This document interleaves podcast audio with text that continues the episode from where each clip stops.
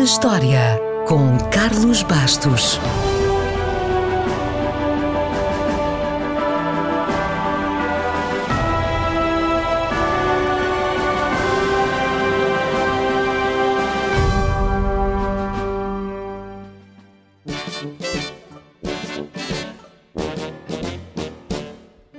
A 16 de abril de 2017, ainda eram possíveis grandes ajuntamentos e foi batido um novo recorde mundial. 662 pessoas juntaram-se na Suíça para bater o recorde mundial da maior concentração de sósias de Charlie Chaplin.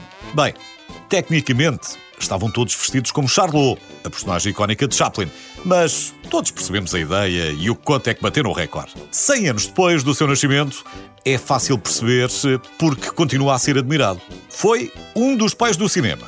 E foi o criador de Charlot, ainda hoje um dos ícones mais reconhecidos em todo o mundo. Foi ator, realizador, compositor, argumentista, produtor, editor, enfim, foi tudo. E foi genial no seu trabalho.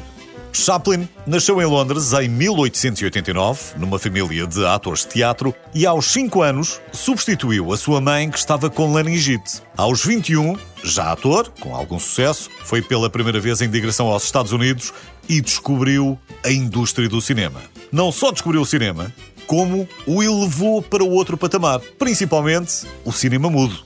Mas também fez pela vida quando os filmes passaram a ter som. Diz-se inclusivamente que foi Chaplin que convenceu Walt Disney a não desistir da Branca de Neve e dos Sete Anões. E ainda bem.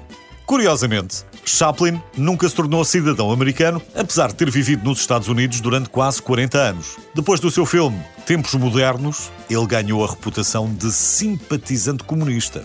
E o governo americano acabou por revogar o seu visto de residência. Chaplin mudou-se para a Suíça, onde passou o resto da sua vida, e só voltou aos Estados Unidos em 1972 para receber o seu Oscar honorário e uma estrela no Passeio da Fama.